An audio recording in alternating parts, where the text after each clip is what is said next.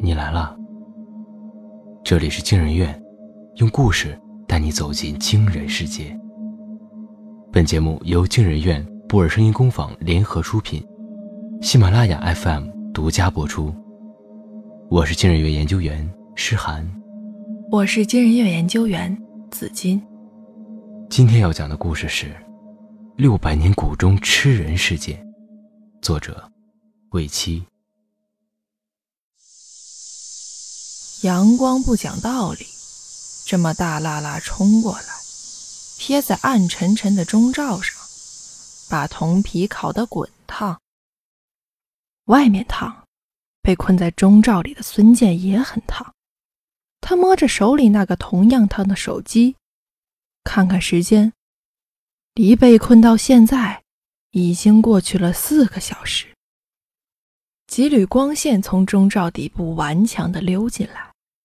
给孙健带来一丝微不足道的安慰，让他感觉自己不是被困在一口有六百年历史的大钟里，正像个穿越过来的木乃伊似的，等人拆封。外面的人声已经小了很多，孙健不知道到底有没有人来救自己。事情得从一年前说起。那时候，孙健走上一辆高铁，刚进车门，正准备落座，忽然发现靠窗的位置风景好像不错，于是走过去，屁股一陷，两脚一伸，合上眼睛打起盹儿。没多久，有人轻轻碰他：“呃，不好意思啊，这是我的座位。”孙健睁眼，看见一个小伙子。正满脸和善的望着自己。哦，这是你的位子啊！小伙子忙不迭的送上自己的车票。哎，您看，靠窗的座。孙健半抬眼皮，嗯了一声，再没答话。小伙子傻了眼。正巧乘务员经过，问：“他怎么了？”小伙子把事情说了一遍。乘务员开始劝告孙健，应该遵守规定，按照票上的座位入座。孙健一开始没打算搭理，被念得烦了，便冲两人喊道：“不就是换个位子吗？有什么大不了的？法律也没规定不让换座啊。”这么一喊，没想到也来了围观，有几个人掏出手机开始拍视频。乘务员败下阵来。便低声劝说那位小伙子，干脆换个座位算了。到了地方，孙健很快把这事忘了。没想到，隔天打开手机才发现自己火了，网上铺天盖地，都是准备把他淹死的唾沫，甚至有人说要人肉他，报复他家人。孙健慌了，躲在家里不敢出门。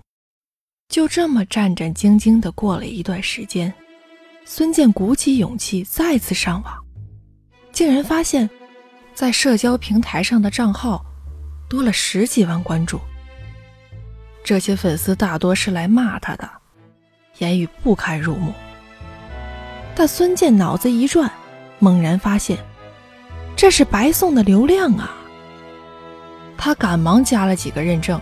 特意说明自己就是在高铁站上占座的男人。果然，这样一来，粉丝数蹭蹭往上涨。没过多久，不少广告主私信他，想和他合作，利用他的账号打广告。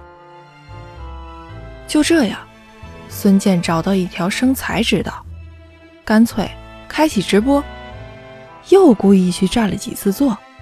每次都获得不少关注，轻而易举就能登上热搜。有一次，一个脸上有痣、看起来很凶的乘务员对孙健不依不饶。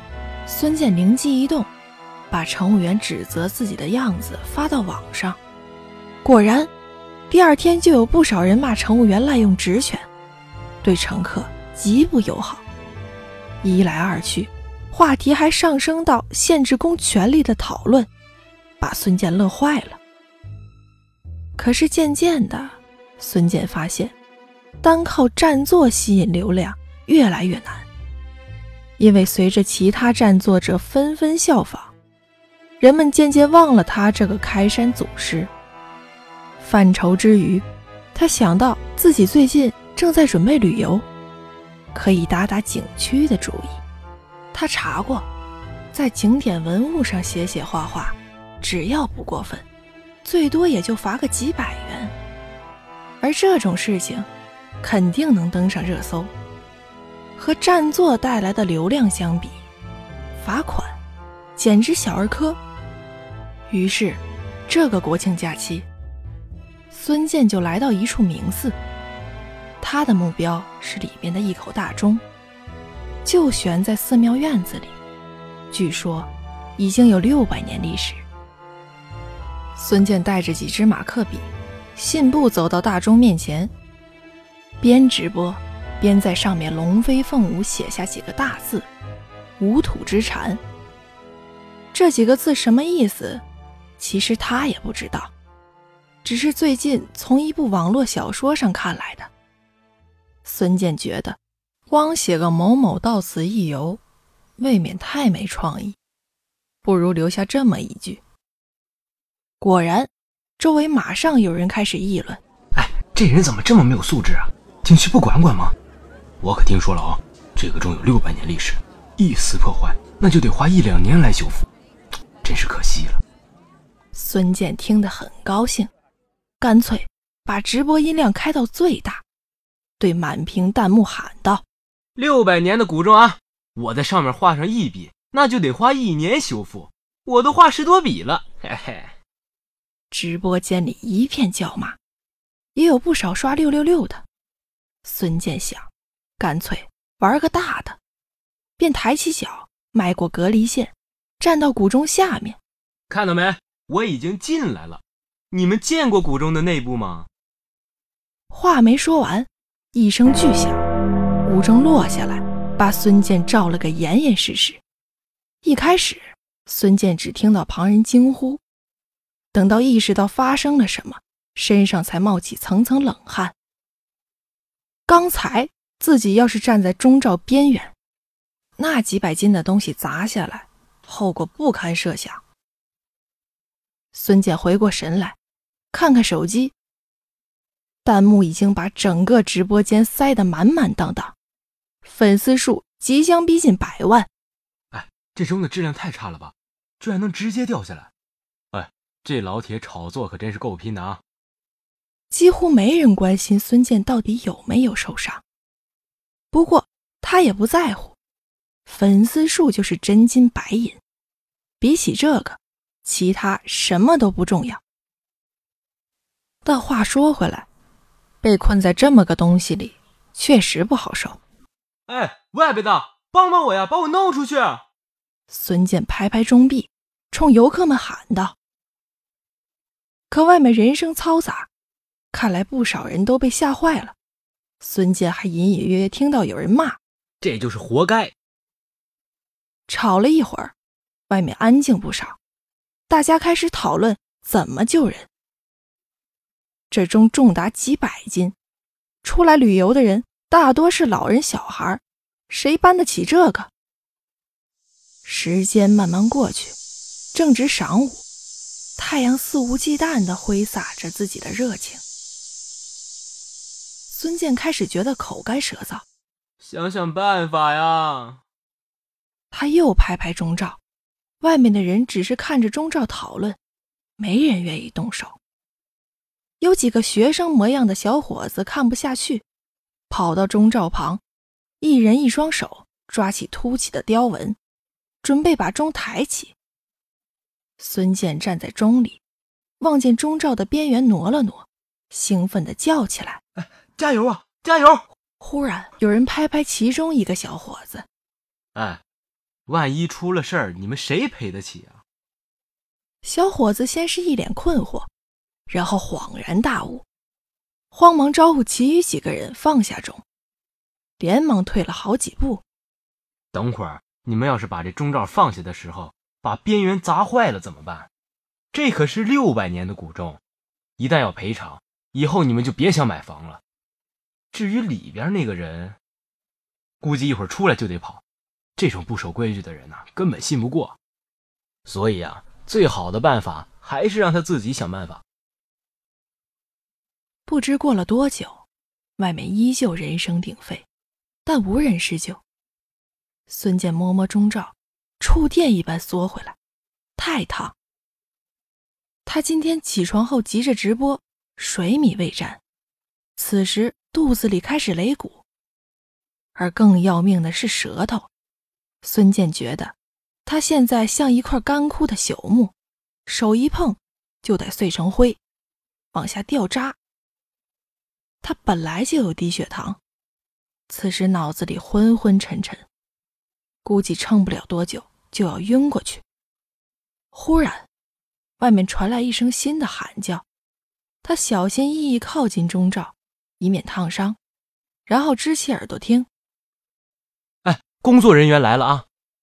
孙健一跺脚，这帮人效率也太慢了。不过他还是扯起嗓子冲外面吼道。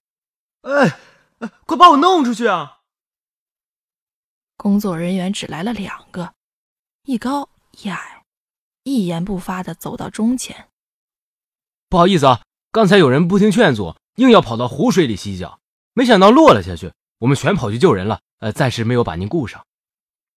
高个和孙健隔着钟罩讲话，样子有些滑稽。那赶紧救人吧！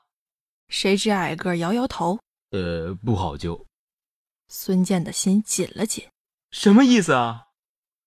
高个解释说：“啊，这口钟太重，搬起来很麻烦的。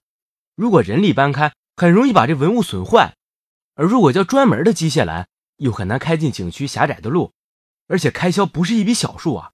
景区现在拿不出来。”孙健一听急了：“钱能有我的安危重要吗？再说……”景区门票钱也肯定赚了不少吧？矮个儿慢条斯理地说：“您有所不知啊，咱们景区没开两年，游客虽说不少，呃，但这里边啊有在文物上乱刻字的，得花高价请专家修复；有往湖里乱丢垃圾的，也必须让负责清洁的人时时盯着。为了处理这样的事儿，付出的开销实在不少。”孙健说：“这些人不守规矩。”你们就不知道罚款吗？高个重重叹了口气。根据条例啊，那罚款最多也就几百，再加一次批评教育，只要没造成特别大的破坏，就不会罚太多钱。孙健想再开口，又不知道说什么好。忽然，他灵机一动：“哎，叫消防队呀，他们什么事儿都管。”高个说：“我们已经叫了，那消防队员们也很忙。”孙健说：“忙什么？今天火灾很多吗？”高个说：“你没看新闻啊？今天有个大妈在地铁准备关门的时候，用手把门扒住，就说要等他老伴儿，结果一不小心脚卡在车厢和轨道的缝里边，拔不出来了，地铁也开不了，只好叫消防。”孙健说：“哎，行了行了。”孙健打断他：“我在手机上啊都看到了。”他短粗的手指在手机上飞速滑动。的确，今天的破事儿出了不少，大多都是关于游客作死的新闻。从前，孙健倒也不在乎，因为他自己就是其中之一。可现在，他却在心里骂娘：这些人怎么就不会守规矩呢？救援没了下文，饥渴感仍旧不依不饶地缠着孙健。外面的人声变得稀疏，看来游客们都散了。那两个工作人员也不知道去了哪里。孙健看看手机，电量已经所剩无几，估计天也要黑了。直播间里的人飞速下滑，很多人骂他炒作，而且吃相难看。但他没精力争辩，只能看着粉丝数不断减少。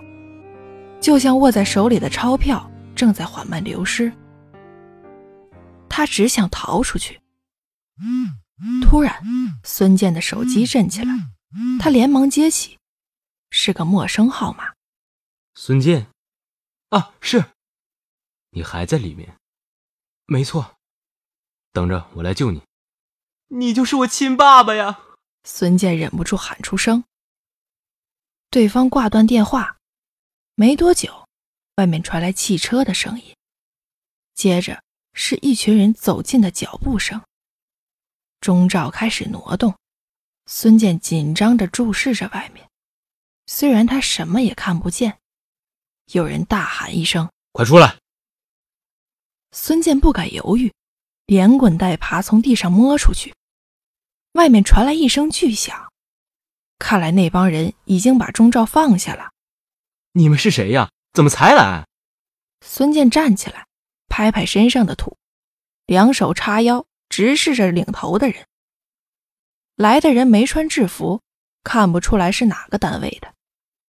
对方也不说话，只是讲：“走吧，我们送你。”孙健本想说自己走，但转念一想，回去还得收车费，就不如让他们送自己，还能省了一笔开销。于是跟几个男人上了车。车开动，孙健开始问责这一帮人：“就不能及时赶到吗？难道有什么事儿比群众的生命还重要吗？”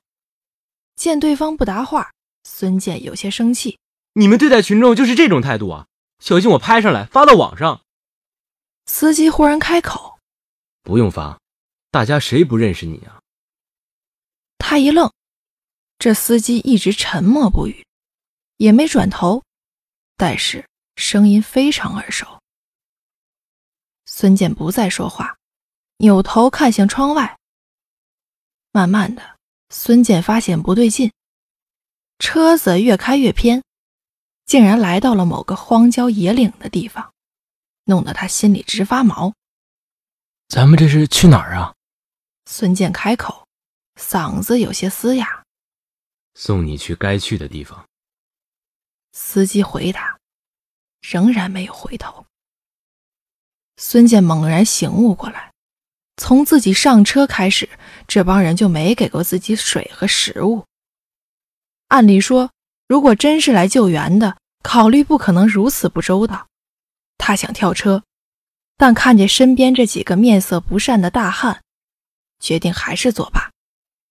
他安慰自己，就算是绑票的，也不可能大摇大摆的来到景区绑吧。